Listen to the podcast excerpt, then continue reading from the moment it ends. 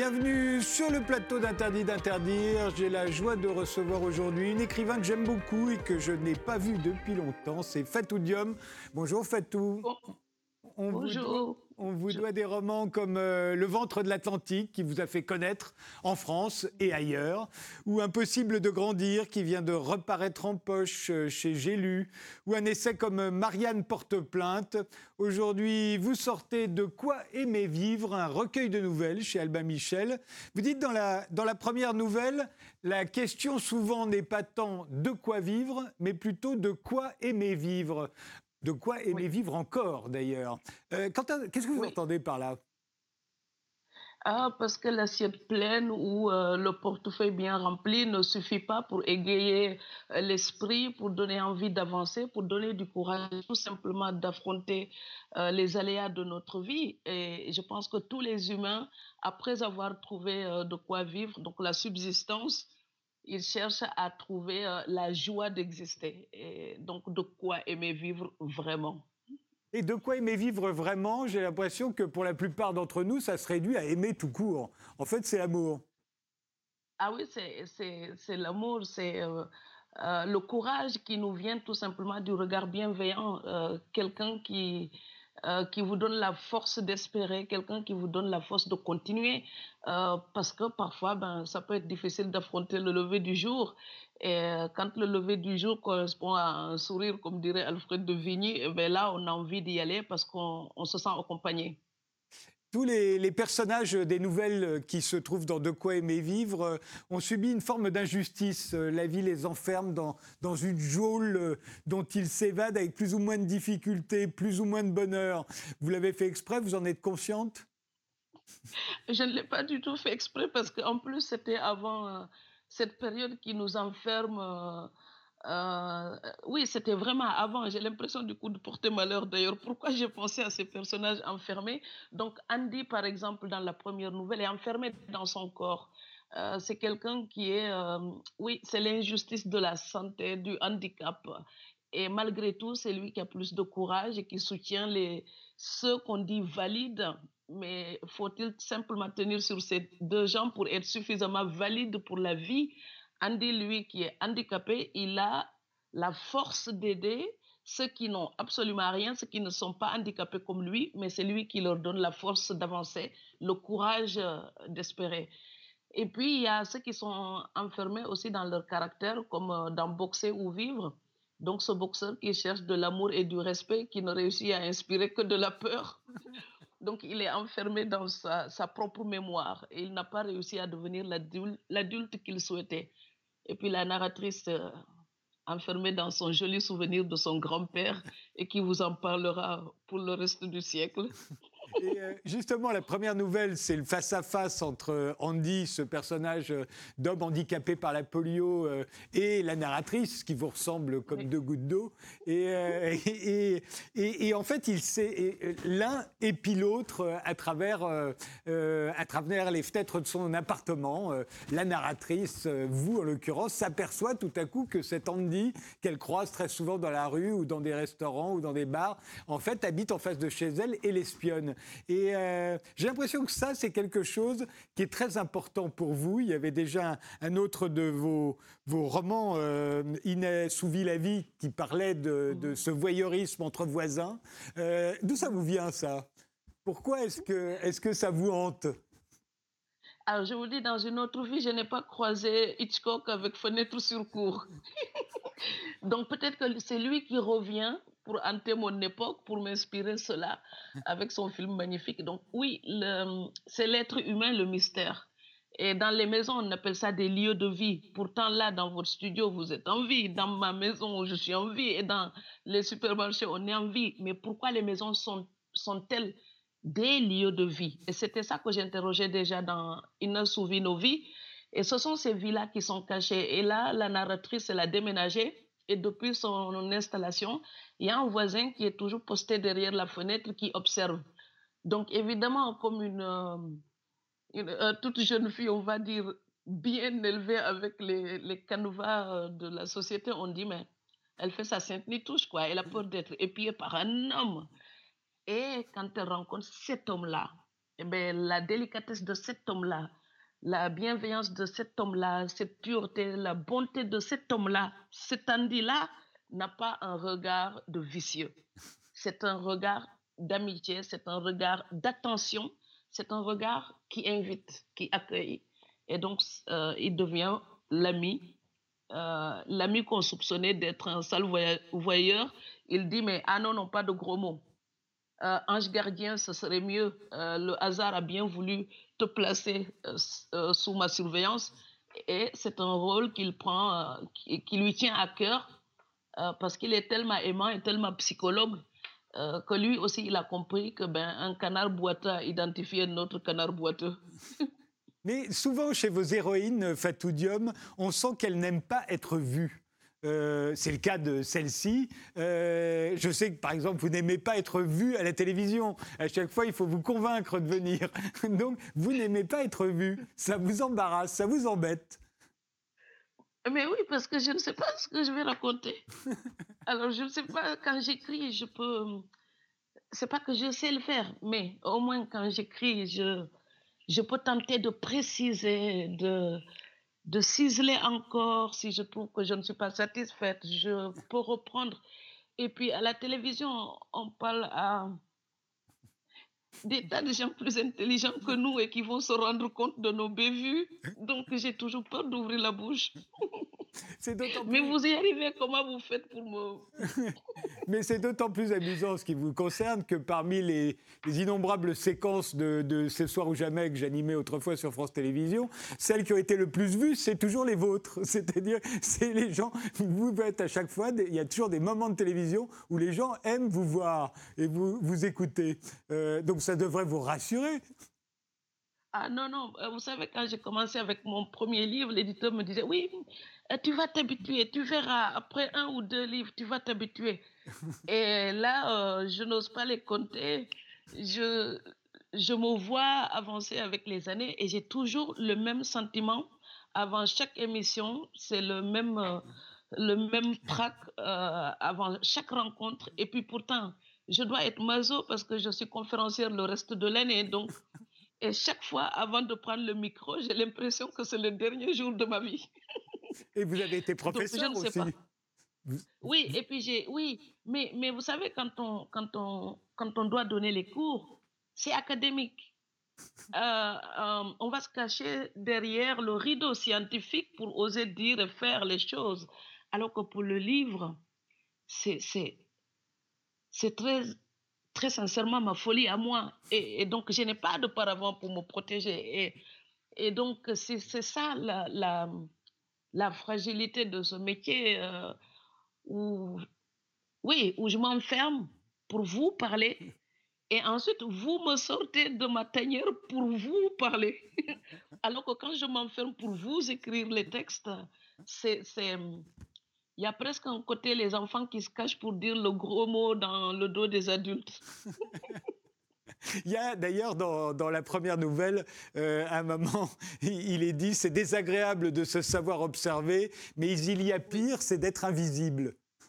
Oui, oui, être invisible, là, c'est la hantise, c'est une mort sociale. C'est ne plus, oui, c'est ne plus être. Euh, comment Ce n'est même pas remarqué, c'est différent, c'est considéré, c'est-à-dire euh, admis en tant qu'être humain présent.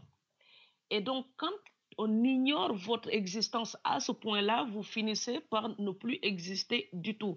Euh, parce que qu'on le veuille ou pas, même si on n'existe pas seulement à travers le regard des, des gens, c'est quand même le regard des gens qui nous confirme notre présence. Si nous pouvons nous dissocier, nous différencier de, de l'identité d'autrui, c'est parce qu'autrui lui-même nous renvoie un regard dans lequel nous pouvons euh, nous reconnaître ou peut-être nous dissocier de lui pour noter quelques différences qui, qui, oui, qui fabriquent notre moi, notre petit cocon invisible dans lequel euh, nous enfermons ce que nous sommes. Et donc, nous ne pouvons pas exister à l'abri du regard, mais le regard est effrayant parce qu'il peut être un regard qui juge aussi.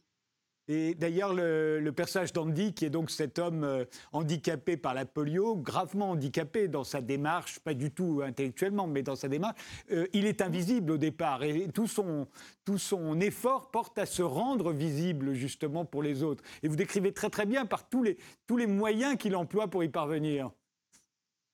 Oui, alors il parle comme s'il euh, était le plus grand séducteur du, de la région. il est il est coquin, il est grivois, il est, c'est un plaisantin, c'est un, il est joyeux, il taquine tout le monde. Mais c'est comme je disais dans le livre, il ne saute pas dans la vie des gens comme dans une piscine. Il, euh, il y a son petit regard qui sonde d'abord, qui prend la température du jour, les humeurs. Donc, il faut lui rendre son sourire d'abord pour qu'il ait le courage de s'approcher. Donc, c'est là toute sa délicatesse. Et même s'il est provocateur et taquin, il reste quelqu'un de très pudique et de très réservé un homme élégant. C'est d'abord, c'est aussi une histoire de voyeurisme, on l'a dit, à travers euh, les fenêtres entre ces deux appartements. Euh, et, à partir du moment où, euh, où, elle commence à le regarder à son tour à travers la fenêtre, vous écrivez Quand nous épions le voyeur, il voit son double en nous, les regards croisés, son miroir réfléchissant.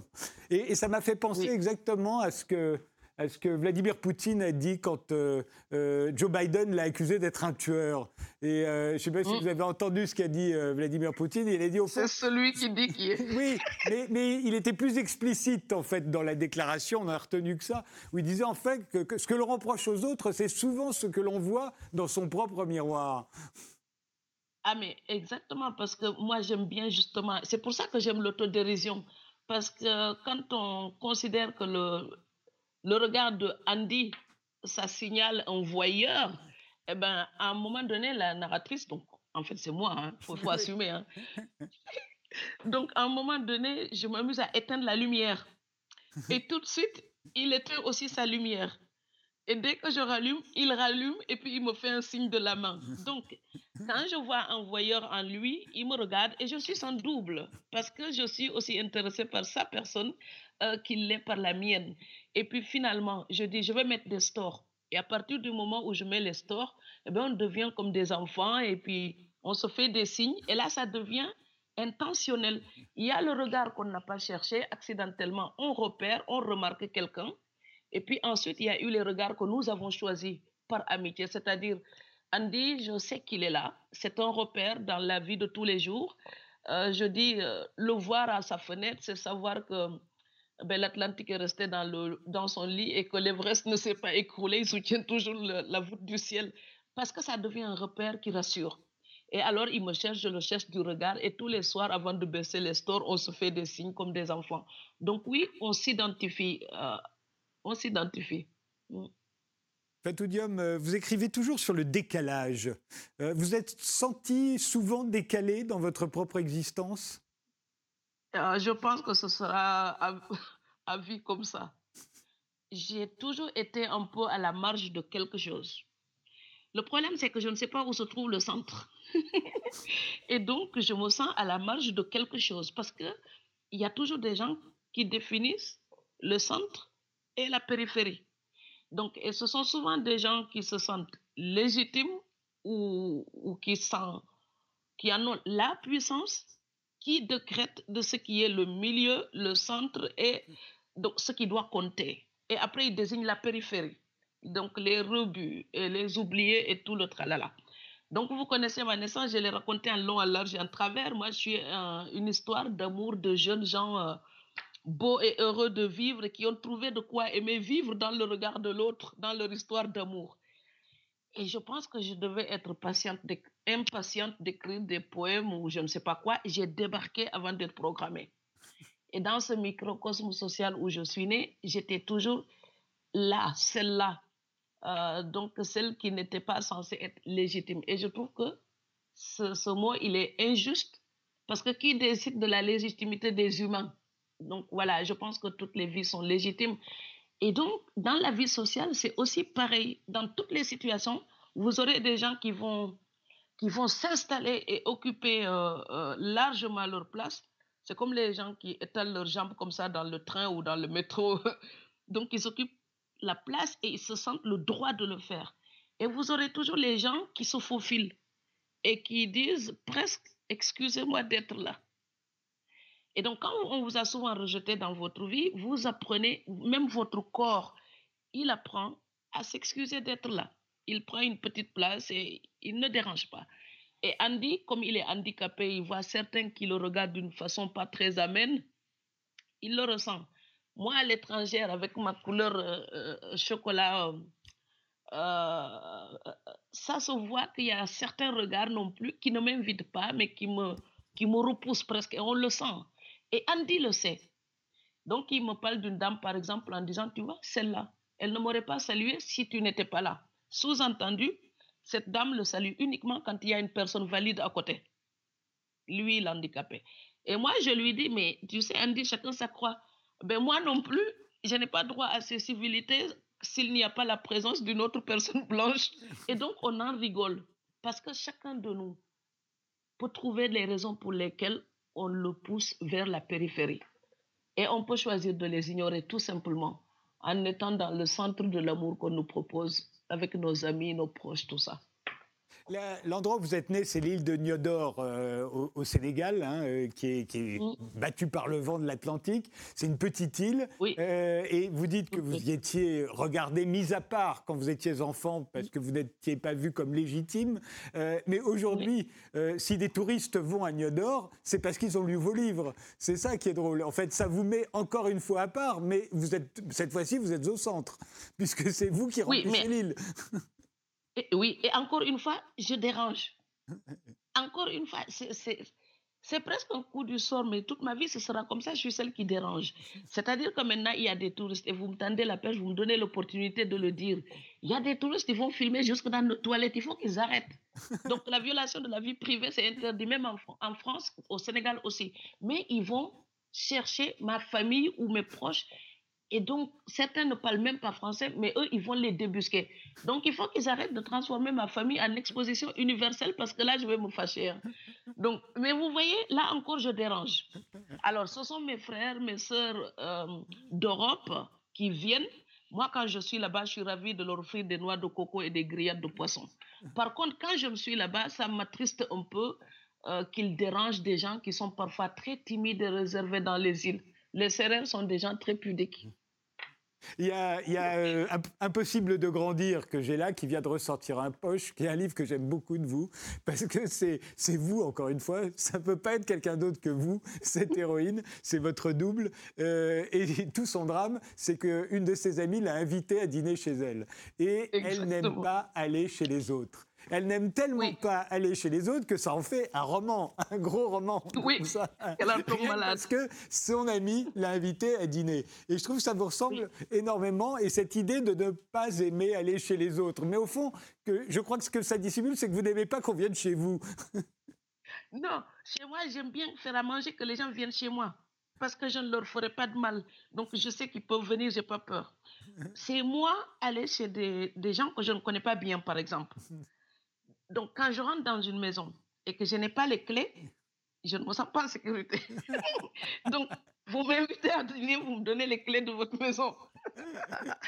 et c'est parce que quand j'étais petite, parfois j'ai travaillé chez des gens. Et quand ils veulent vous taper, ils ferment la porte. Et je ne peux pas m'enfuir. Et donc, c'est resté dans ma tête depuis. Vous savez, j'ai travaillé en Gambie déjà, j'avais 12 ans et demi. Et depuis ce temps-là, je n'ai jamais cessé de travailler. Mais il m'est vraiment arrivé de travailler chez des gens et quand ils voulaient me tabasser, ils fermaient et je, je ne sais pas par où partir. Il y a ça, mais il y a aussi même dans la famille, certains membres de ma famille, il est arrivé, donc je n'ai pas honte de le dire. Hein. Quand je vous raconte la naissance que je vous raconte, vous pouvez imaginer euh, la place précière que j'avais. Donc cette fille-là, on tape dessus comme s'il fallait rectifier le sort. Le problème, c'est que cette faute-là, ben, elle a deux jambes et deux oreilles et deux mains et surtout elle a une bouche. Donc cette faute sur patte, on ne cesse de la corriger. Donc leur maison, pour moi, c'est une geôle, c'est une prison possible. Et quand je ne connais pas bien les gens, il faut qu'ils le comprennent. Je sais à quel point ils sont adorables quand ils veulent m'inviter chez eux. Mais en fait, quand je rencontre une nouvelle personne, ma première peur, c'est quand est-ce qu'il va me dire tu viens à la maison? Et je prie pour que ça n'arrive pas ou pour que ça arrive le plus tard possible. Donc, j'adore aller au restaurant, euh, euh, inviter au restaurant, rencontrer les gens au café, aller pour des balades. D'ailleurs, dans le livre, je dis, invitez-moi pour une balade au bord de mer. Euh, mais épargnez-moi vos intérieurs déjà que je m'étouffe dans le mien. mais, de, de, de, se sentir décalé, euh, vous, vous, semblez en avoir souffert, vous auriez pu en faire un, un avantage. Euh, vous dites d'ailleurs dans une des nouvelles de ce nouveau recueil que même dans la jungle, les, les animaux osent l'originalité. C'est même ainsi qu'ils survivent. Oui, ah, oui, au changement de leur environnement.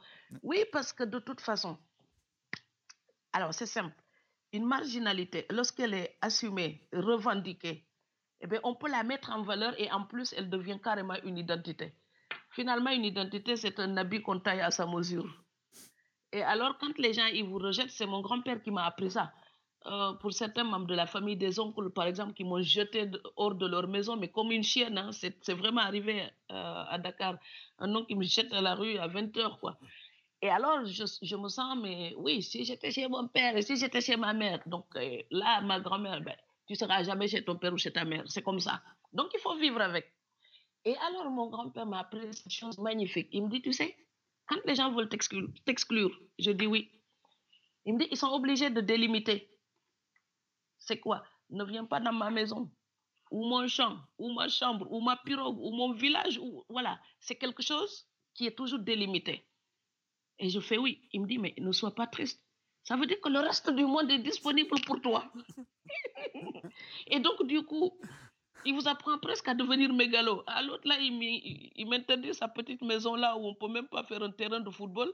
Il y a l'immensité de, de, de ce monde entier qui m'attend. Et tout ça, je suis libre d'y aller. Donc c'est simple, quand on vous interdit des choses, apprenez à conquérir votre propre route. Quand on vous interdit un bateau, prenez votre modeste barque et, euh, tracez votre sillage.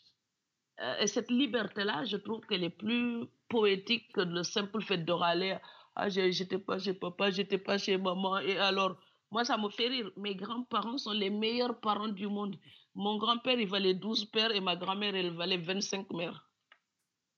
Comment euh, vous avez trouvé Strasbourg quand vous êtes arrivé? Parce que vous vivez toujours à Strasbourg. Vous êtes passé du Sénégal à, Strasbourg. Strasbourg est omniprésente dans vos livres. Euh, comment l'avez-vous trouvé au premier abord? Tous les, Français ne connaissent pas Strasbourg. Ah, moi, j'étais émerveillée la première fois quand j'ai traversé, juste traversé la ville. Donc, euh, arriver simplement et traverser la ville. L'architecture déjà donc, euh, en plus, il y a une vraie différence d'architecture parce qu'il y a euh, les, quartiers des années 1900 ou même du 18e siècle, les anciennes maisons à colombage, tout ça. Et puis, vous avez les constructions modernes et surtout, cerise sur le gâteau, vous avez quand même cette cathédrale millénaire euh, qu'on admire, les gens viennent du monde entier, et de voir l'œuvre des hommes. Je l'ai dit d'ailleurs, je crois, dans, dans Inna Souvinovi, voir ce que les humains sont capables de produire quand ils ont la foi et d'ailleurs, là, je ne parle même pas de la foi religieuse, je parle de la foi de quelque chose, de l'être humain. Elle peut être religieuse, elle peut être euh, autre chose, mais d'avoir la foi en quelque chose et d'œuvrer pour, les, les gens sont capables de produire des merveilles. Et donc, quand j'écris, c'est comme si Strasbourg, elle, est, elle, elle m'accompagne, elle me, elle me fait des dédicaces. En fait, Strasbourg s'invite dans mes textes pour dire, tu étais dans cette super belle ville pour écrire ce livre-là donc, euh, et parce que c'est présent dans ma tête, dans mon histoire, dans... c'est aussi la ville du monde là où j'ai le plus pleuré de toute ma vie.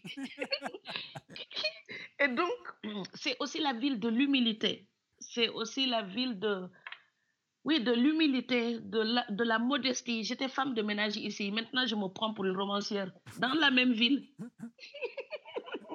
donc, tout ça dans la même ville. Donc, finalement, la vie humaine, c'est tellement rapide, c'est tellement fugace c'est rien du tout. Et ça peut changer du jour au lendemain. Et moi, cette chose-là, elle me bouleverse. Je ne crie pas victoire. J'ai l'impression de marcher sur un chemin où je découvre encore que Strasbourg pouvait me filer des baffes et puis m'émerveiller et puis me câliner. Regardez, Andy, c'est un Alsacien, mon, ami Andy. Mais j'ai rencontré aussi des gens ici qui sont pour moi comme des grandes sœurs ou des grands frères. Et c'est aussi ça, Strasbourg. Et c'est aussi là où mon ex, m'a largué. J'ai pleuré comme si j'allais mourir. Et c'est pas vrai. On meurt pas du tout quand on vous largue les filles. Souriez. vous survivez à ça et puis vous découvrez une autre partie de vous-même. Voilà. Tant pis pour ceux qui sont partis. Strasbourg est resté fidèle. Moi aussi. On fait une pause, Fatou Diom, et on vous retrouve avec bonheur euh, juste après.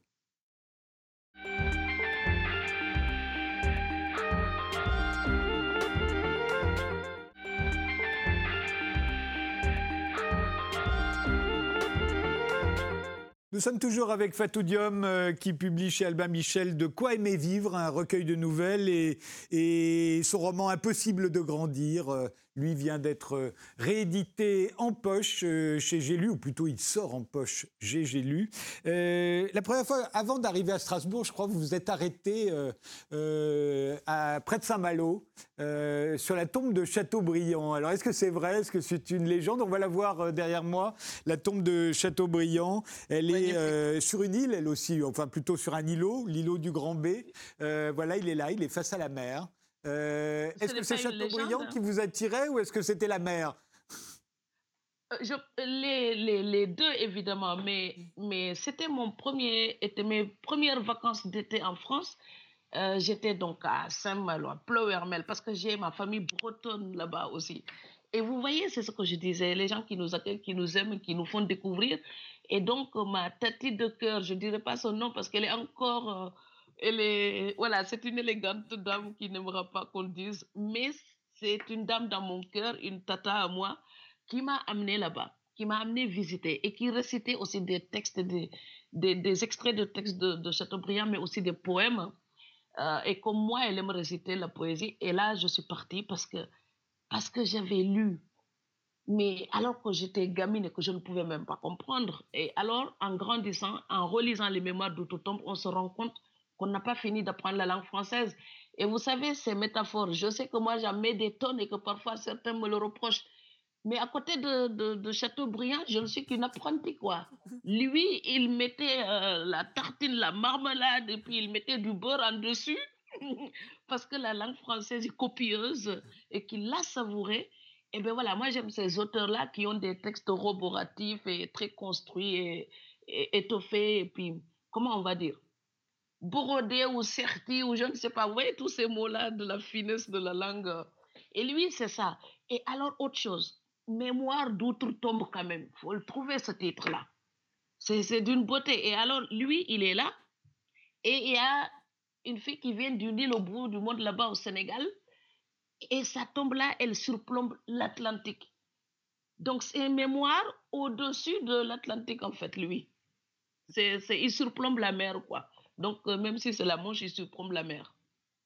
Dans De quoi aimer vivre, il y a une nouvelle où vous faites parler la, la petite robe noire d'Edith Piaf. Euh, et, ça m'a fait penser à, à Ketala, un de vos romans, euh, où ce sont les meubles et les objets d'une défunte qui redoutent d'être séparés, d'être éparpillés. Et ils voudraient rester ensemble. Et, et est-ce que vous croyez que les objets ont une âme, et même mieux qu'une âme, de la conversation? Ah, Alphonse de Lamartine pose la question objet inanimé, avez-vous donc une âme? Mais eh moi qui viens d'une culture d'origine vraiment animiste, qui était là, c'était ma manière de répondre oui, mais oui, par le livre lui-même en tant que tel, c'est-à-dire que on découvre toute l'histoire du personnage euh, de Memoria, justement la Memoria latine. On découvre toute l'histoire euh, euh, de Memoria à travers le discours direct de ces objets qui ont hérité de tous les défauts des humains. Ils se chamaillent, ils se contredisent, ils rivalisent. Chacun est plus proche du Seigneur, n'est-ce pas? Donc chacun de ces objets revendique plus de proximité avec euh, Memoria. Et c'était une manière aussi de briser le mur entre les romans et le théâtre. Euh, donc le discours direct pour construire euh, toute la trame romanesque de ce livre avec l'anthropomorphisation, ça m'a beaucoup amusé mais la robe de Piaf aurait pu trouver sa place là-dedans. Elle aussi, elle, elle, aurait pu faire un roman et raconter toutes les amours de Cerdan, euh, ce géant qui va déchausser euh, euh, les petits pieds de, de Piaf. Et cette robe-là, on l'expose. Et cette robe-là n'a plus sa propriétaire. Et cette robe-là porte une mémoire. Et cette robe-là a traversé toute une époque et on l'admire depuis euh, tous les pays du monde entier qui connaissent la langue française admirent Piaf. Et alors? Et on parle de cette robe en disant la petite robe. C'est qualificatif que les humains utilisent parfois. La petite robe. Alors que quand ils parlent de Piaf, ils disent la grande. Donc la grande Edith Piaf, elle nous a quittés. Comment la grande Edith Piaf peut-elle porter une petite robe? Et donc voilà, c'est sa révolte. Et c'est aussi la nostalgie qui fait parler cette robe. Et euh, oui, elle voudrait qu'on lui donne un peu plus de considération au lieu de la trimballer d'une salle d'exposition à l'autre mais peut-être qu'elle exagère son importance, cette petite robe. Parce qu'on parle effectivement, vous avez raison, toujours de la petite robe de Piaf, comme s'il n'en avait eu qu'une. Mais quand on regarde bien les photos de Piaf, elle est toujours en noir, c'est toujours une robe, mais c'est jamais la même. c'est toujours des coupes différentes, des décolletés différents selon les époques, c'est pas la même mode, etc. Et au fond, il y a les manches aussi. Et les manches aussi changent. Mais on a toujours ce c'est symbolique, c'est toujours la petite robe noire que les dames gardent toujours au fond de la valise. Donc, euh, quand une soirée les surprend, elles vont sortir la petite robe. Donc, je pense que beaucoup de femmes, en tout cas, ont toujours leur petite robe noire au fond de la valise au cas où. Et alors, elle, elle avait l'élégance, donc, d'être à la mode tout le temps. Et donc, la petite robe, elle dit ça, c'est pas Piaf qui s'adaptait à la mode, ce sont les modes qu'il a trouvées toujours à la page. Et cette petite robe, pour moi, elle parle au nom de toutes les robes que nous aimons finalement et on parle toujours de la dame et on ne parle pas de ses habits fétiches. Donc, regardez-moi avec mon gris-gris mauve. Donc, et je suis sûre que si je m'endormais demain ou si je prenais des vacances définitives, on va dire ce n'est qu'un petit chiffon mauve. Pourtant, il m'est très cher. Donc, ce petit chiffon qui va le plaindre vous le mettez très souvent, ou son équivalent, je ne sais pas, quand vous avez une émission de télévision. Et je n'osais pas d'ailleurs vous poser la question, parce que je me suis dit peut-être que ça renferme des secrets. Euh, mais c'est évident que c'est pour vous l'équivalent de la petite robe noire. Oui, moi j'ai des, les écharpes mauves ici, il y en a des quantités. Et en plus, c'est contagieux. Hein. Donc, ma grand-mère, euh, je pense que les 20 dernières, dernières années de sa vie, elle avait que des, que des écharpes mauves partout à cause de moi. Et beaucoup de gens que je connais, c'est pareil, parce qu'en plus, je suis tyrannique. J'adore offrir des écharpes mauves. Comme ça, je les vois quand, quand moi je les porte. Ça me fait plaisir, mais je ne la vois pas. Alors que l'écharpe mauve, quand quelqu'un d'autre, euh, mes soeurs, mes amis ou ma grand-mère, quand les personnes autour de moi les portent, je peux les voir. Et donc, ça me fait encore plus plaisir quand quelqu'un d'autre la porte. Et il y a le livre mauve qui explique tout mon rapport avec la couleur mauve. Euh, donc, c'est le bleu et le rouge. Le bleu, c'est l'horizon, c'est l'espoir. Le rouge, c'est la détresse. Hélas, je l'ai souvent traversé. Et si je mélange les deux, parce que je ne veux pas perdre espoir, si je mélange les deux, j'ai le mauve. Mais le bleu, c'est aussi l'Europe, le froid bleu européen. Et la rouge chaleur africaine, c'est aussi le rouge.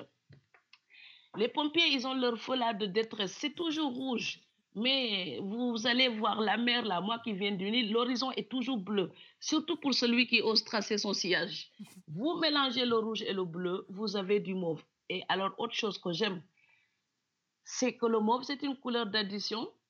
Elle s'annulerait si chacune des deux couleurs se mettait à devenir sectaire.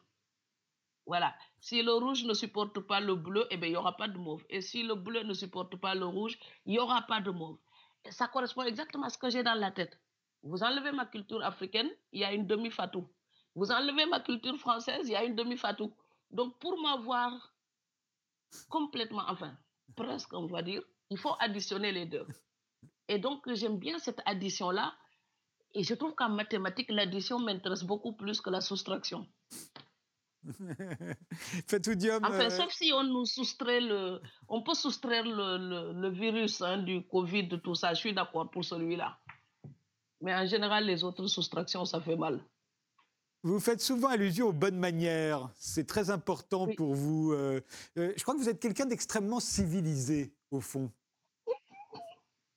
Mais je suis élevée par une mamie. Ça suffit Donc, Ah oui, mais moi, j'ai vieilli avant l'âge j'avais des copines de 80, 90 ans.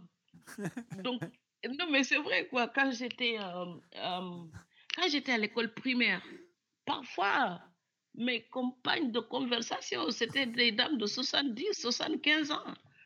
Et quand j'étais au lycée, quand je revenais en vacances, euh, Ah ben, j'avais mes délicieuses euh, euh, compagnes de discussion pour prendre le thé l'après-midi avec les beignets de mille de ma grand-mère. C'était des mamies de 80-85 ans. Donc, du coup, à force de les voir euh, m'apprendre des choses et m'interdire des choses, il y a des choses que ma grand-mère me prenait. On va dire qu'elle était, je ne sais pas comment on peut dire. À l'époque, quand j'étais petite, je trouvais qu'elle exagérait un peu. Et moi, je me surprends aujourd'hui à respecter scrupuleusement ces choses-là. Et parfois, je me trouve dans le ridicule. Donc, alors, et ça, des choses qui vont, par exemple, faire rire. Le vernis, par exemple, elle dit il faut que ce soit impeccable ou qu'on n'en ait pas du tout. C'est tyrannique, hein? il peut quand même y avoir une petite miette, c'est pas grave ou quoi. Mais bon, elle, c'est ça. Ou c'est nickel ou on l'enlève. Et il y a hum, oui, les maisons, par exemple. Quand on doit inviter des gens, il faut que ce soit impeccable. Et quand on doit voyager, il faut bien nettoyer la maison avant de partir. Vous savez pourquoi? Parce que si jamais on meurt en cours de route et les gens viennent chez nous, ils vont penser qu'on vivait comme une souillonne. Et donc, du coup, moi, quand je dois voyager, je passe ma nuit à nettoyer avant de partir. et c'est des, des petites choses croustillantes comme ça avec le grand-père et la grand-mère. Et le grand-père, par contre, lui, je ne sais pas comment on l'aurait qualifié en cette époque. Je pense qu'il était avant-gardiste. Lui, il m'élevait comme un petit garçon. D'ailleurs, il m'appelait mon petit matelot. Vous, vous, décrivez votre grand-père dans une des nouvelles et, vous dites qu'en fait, c'est le vieil homme et la mère d'Hemingway, votre grand-père. Oui.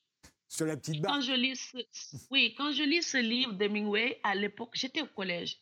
Je venais de quitter mon village et j'étais au collège. Donc, j'étais toute jeune et je n'avais pas quelqu'un pour m'expliquer parce qu'évidemment, quand on est au collège, ce livre-là, on ne peut pas le comprendre complètement. Oui, on capte des choses, mais quand même, je pense qu'on n'est pas assez mûr pour rentrer dans la profondeur de l'analyse de, de, Donc, je l'ai lu au collège et j'étais juste contente de savoir que Diego, c'est un pêcheur, mon grand-père aussi. Et puis, Diego, il a un petit matelot et mon grand-père aussi. Donc, si le petit matelot de Diego, ben, c'est un garçon, eh ben, je suis le petit matelot de mon grand-père. Et alors, ça, c'était le premier plaisir. Et quand j'ai grandi, que j'étais au lycée, j'ai relu encore. Et chaque fois que je lisais, j'étais plus sensible au texte. Parce que du coup, je voyais des choses par rapport à mon grand-père que je ne prenais peut-être pas en compte avant parce que je n'étais peut-être pas assez, assez futée ou assez mûre pour les voir. Et donc, ce livre-là est devenu comme un talisman et j'ai une reconnaissance pour Hemingway, mais parce qu'il m'a gardé un souvenir du marin qui était mon grand-père, de ce, combattant pour la vie, de cet homme fier, digne, il lutte. Euh, et, je dis que lui, ce sont nos nuits tranquilles qu'il sortait de l'eau, quoi. Et c'était la subsistance, de quoi vivre. Et grâce à lui, on avait de quoi vivre et avec son sourire, on avait la sécurité et de quoi aimer vivre. Et c'était ça, le premier de mes grands hommes, c'est mon grand-père. Il y a une, une nouvelle, euh, toujours dans De quoi aimer vivre, euh, sur une réfugiée qui a traversé euh, la Méditerranée pour échapper à, un pays en guerre.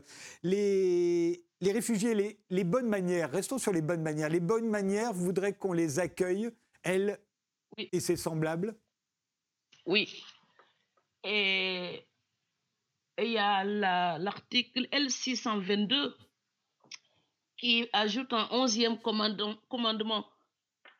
Alors, tu n'accueilleras point ton prochain. Ou bien la loi vous met 45 000 euros d'amende. Paradis, qu'est-ce qui vous a pris d'être euh, quelqu'un de bien? Vous serez puni parce que vous êtes quelqu'un de bien. C'est quand même paradoxal dans la patrie de Marivaux. Oh, il faudrait le réveiller pour qu'il en fasse une pièce de terre. Ce serait fantastique. Ce n'est pas l'île de la raison, ce serait l'île de la déraison. Parce qu'avant, on punissait les gens pour... Euh, euh, non, à cause de la non-assistance à personne en danger. Et donc maintenant, la nouvelle vertu, si on applique vraiment l'article L622, c'est l'indifférence qui deviendrait la nouvelle vertu. Et moi, ce n'est pas la France que je connais, ce n'est pas la France qui m'a accueilli, ce n'est pas la France que j'aime. Et donc, j'ai osé le dire dans cette nouvelle-là parce que euh, M. Cédric Héroux, pour moi, c'est un héros. C'est celui qui a osé se dresser et dire, moi, je ferai ce que ma conscience me dicte. Et il l'a fait euh, à ses risques et périls. Et moi, c'était ma manière de lui faire ma révérence.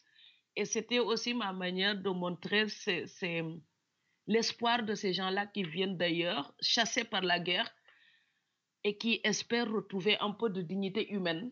Euh, le problème, c'est que quand on donne l'asile à quelqu'un, mais à l'usure, on ne lui donne pas la dignité, on ajoute à son désespoir.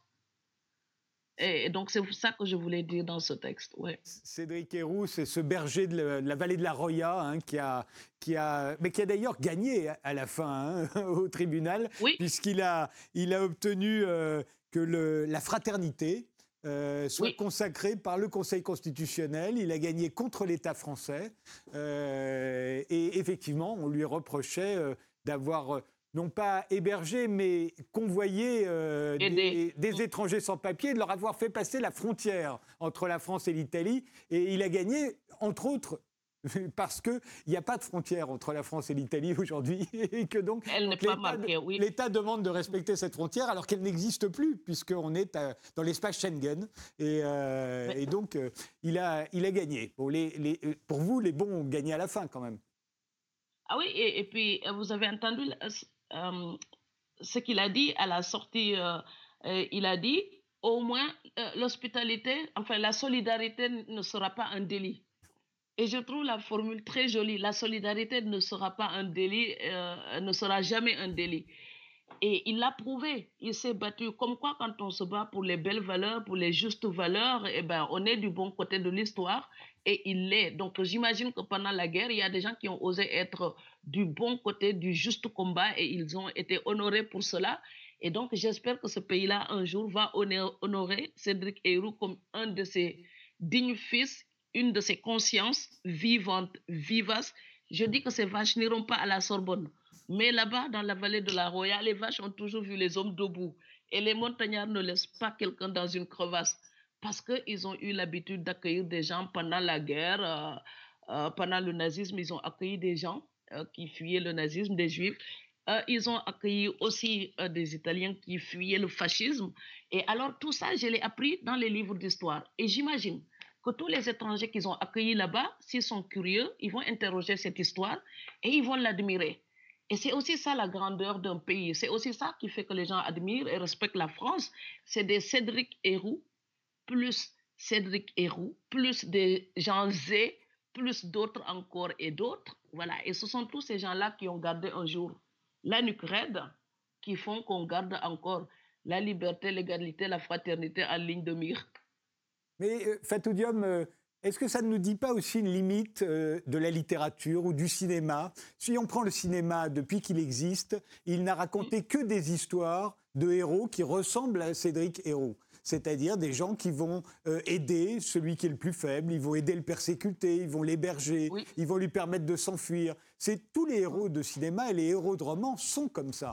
Et, et pourtant, à la fin, on vote des lois pour que nous ne soyons pas et, la majorité des Français sont tout à fait d'accord avec cette loi. Ces lois, pas celle-là en particulier, mais, euh, mais avec les lois qui veulent qu'à un moment, on a des frontières et qu'on ne peut pas comme l'avait dit euh, Michel Rocard, euh, accueillir toute la misère du monde. Et donc, bah, voilà, on ferme nos frontières. Et pourtant, le cinéma et la littérature et tous les héros que nous avons aimés nous disent le contraire.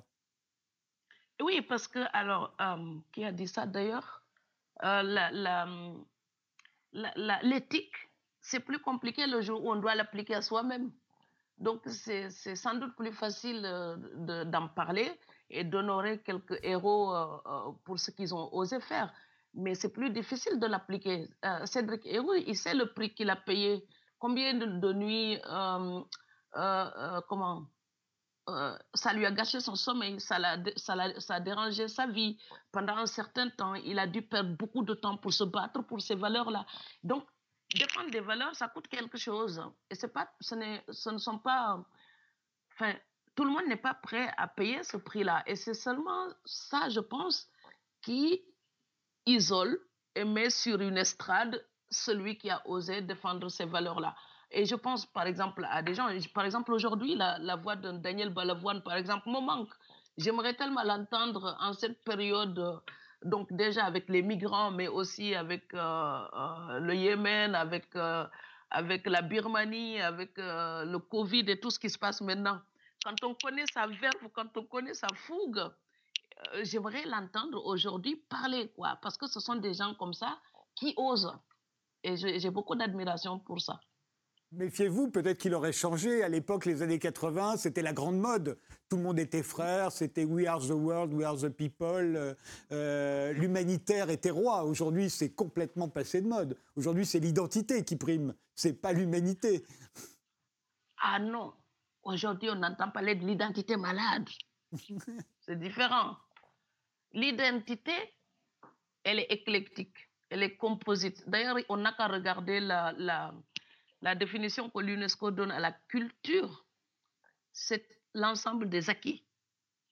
Donc, si la culture, c'est l'ensemble des acquis, eh ben, je suis désolée, l'identité, ce n'est qu'un millefeuille, avec un peu de crème ou moins de crème, plus sucré ou pas du tout. Donc, peut-être selon la pauvreté de celui qui a cette culture, elle peut être moins grasse, plus onctueuse ou, ou plus fade. Mais il se trouve que c'est un millefeuille. Alors, les gens qui sont là pour passer leur vie à séparer tout ça, c'est franchement quand ils n'ont pas d'idéal peut-être dans leur vie, quelque chose de plus important. Parce que, en fait, quand on justifie son identité, c'est qu'on ne sait pas quoi en faire. Alors que quand on sait quoi en faire pour la faire grandir, on n'a pas le temps d'observer le minimum de ce que c'est. On a envie de la grandir. Enfin, je parle comme ma grand-mère. vous nous avez expliqué pourquoi. Mais justement, la, dernière nouvelle euh, de votre recueil euh, est sur ce sujet. Vous dites que la littérature n'a pas de frontières. Euh, néanmoins, les écrivains ont une origine. Je dirais pas une identité, mais une origine. Mhm. Il n'y a pas plus français que Proust et Céline. Et il n'y a pas plus américain qu'Hemingway, d'une certaine manière. Mhm. On n'écrit pas de nulle part. Oui. Et Samuel Beckett a bien écrit aussi en français. Et donc, et puis la patate douce, elle a aussi une origine. Mais quand on la déguste, elle n'a pas une saveur de sable c'est parce qu'on y a ajouté quelque chose. Et c'est pareil pour les humains. Donc pour moi, comme je l'ai dit dans la nouvelle, lire un écrivain par et pour ses origines, c'est-à-dire en raison de ses origines et à travers ses origines, si on lit un auteur uniquement pour cela, pour moi, on divise son humanité en deux. C'est-à-dire qu'on on l'apprécie pour sa part d'appartenance, donc de rattachement, euh, de socle, et qu'on ne veut pas l'apprécier pour sa part d'élan et d'ouverture et de personnalité propre. Parce que même si on appartient à un groupe, eh bien, on n'est pas monolithique. Ce n'est pas un groupe homogène, monolithique. Chacun dans ce groupe-là a son identité propre. Et donc, je pense qu'un écrivain, déjà, même s'il écrit dans sa langue maternelle, il n'utilise pas sa langue maternelle. Il utilise ce qu'il a fait de sa langue maternelle. Donc, quand j'écris en français, j'utilise le français, mais je n'utilise pas le français euh, de, de, Rabelais ou de Fénelon ou de je ne sais qui d'autre. Euh, j'utilise le français d'après ma saveur à moi, d'après tous les auteurs que j'ai pu admirer, qui m'ont éduqué et pour leur valeur et pour leur style, il y a quand même l'immense, l'inaccessible Yourcenar. Donc Senghor, il peut faire des rondes de jambes, mais Yourcenar, c'est quelque chose. Hein? Donc j'ai étudié des deux. Mais quand j'écris, je n'écris ni comme Senghor, ni comme Yourcenar. Parce que leur immense personnalité là, elle n'annule pas la mienne. Donc, du coup, même si elle est toute petite, je la forge dedans à ma manière. Donc, chacun cisèle la langue, fait, un bijou. Mais chacun doit adapter son, alliance à sa propre main, à son propre doigt. Et c'est ça pour moi la langue. Donc, je n'ai aucun complexe, par exemple, d'utiliser la langue française. Les langues, pour moi, ne sont pas en compétition, ni en combat, ni en rivalité. Donc, pour moi, l'écrivain, c'est comme un maçon. J'utilise les pierres dont je dispose pour construire ma bâtisse. Et au fond, la littérature n'a pas de frontières, c'est l'idée qu'elle doit être comprise, elle peut être comprise absolument partout, quelles que soient les références de chacun. Et au fond, c'est ce qu'on voit, c'est ça la grande littérature, c'est ce qui reste beau et vrai partout et à toutes les époques. Tout ce que nous ah a écrit Balzac au XIXe siècle est toujours vrai aujourd'hui, alors qu'il y a des romans d'il y a dix ans euh, on n'y mm. croyait pas il y a dix ans, on n'y croit toujours pas aujourd'hui. voilà. Euh, Balzac, ce qui fait la grande littérature, Balzac, Tolstoï, Dostoïevski, tous, c'est que c'est toujours beau et vrai partout où que ce soit, où que soit l'endroit où on les lit. Ah ben, si vous prenez John Steinbeck avec les raisins de la colère, donc mettez juste les informations à 20 heures pour voir comment les agriculteurs euh, aujourd'hui ce qu'ils disent de leurs conditions. Donc, euh, euh, regardez les usines qui ferment ou alors des gens qui n'ont pas travaillé pendant un, certain temps. C'est-à-dire l'inquiétude du prolétaire d'il y a 100 ans ou d'il y a 1000 ans, quand on regarde ceux qui sont dans le même, c'est pas le même contexte, mais la même nécessité humaine. Ces gens-là diront pratiquement les mêmes choses. Donc, ça veut dire que les, auteurs qui ont un regard sur l'humain, mais d'abord l'humain, qu'importe où il est né ou, qu'est-ce qu'il fait, mais l'être humain, le texte là, pour moi, il passe les frontières. Donc, c'est un texte qui va abattre les murs. Pourquoi? Parce que d'autres humains vont s'identifier. À partir du moment où d'autres, d'autres que l'auteur peuvent se reconnaître dans le texte, eh bien, lire le texte uniquement pour l'origine de l'auteur devient quelque chose de, de, enfin, pas justifié et pas justifiable. Je comprends bien qu'on puisse être intéressé par le Sénégal en me lisant. Mais il faut juste que les gens qui cherchent le Sénégal à Molisant, qui comprennent que je ne travaille pas au ministère du Tourisme. Donc voilà, moi je fabrique des textes. Le Sénégal que je raconte, c'est mon Sénégal à moi, à ma façon de voir ce Sénégal-là. Donc peut-être quelqu'un d'autre peut raconter la même époque, la même période et ne pas connaître du tout les choses dont je parle. Mais quand j'en parle, c'est pas pour vous raconter du Fatou C'est pour vous raconter ce qui m'a révolté là-dedans pour l'être humain. Et cette révolte-là aurait été la même, quel que soit l'être humain en question. Merci Fatou Diom d'avoir passé toute cette émission avec nous. De quoi aimer vivre, c'est le titre de votre nouveau recueil de nouvelles qui vient de paraître chez Albin Michel. Et puis Impossible de grandir, c'est un roman euh, plus antérieur et qui vient de reparaître en poche chez J'ai lu. Merci encore, merci de nous avoir suivis et rendez-vous au prochain numéro.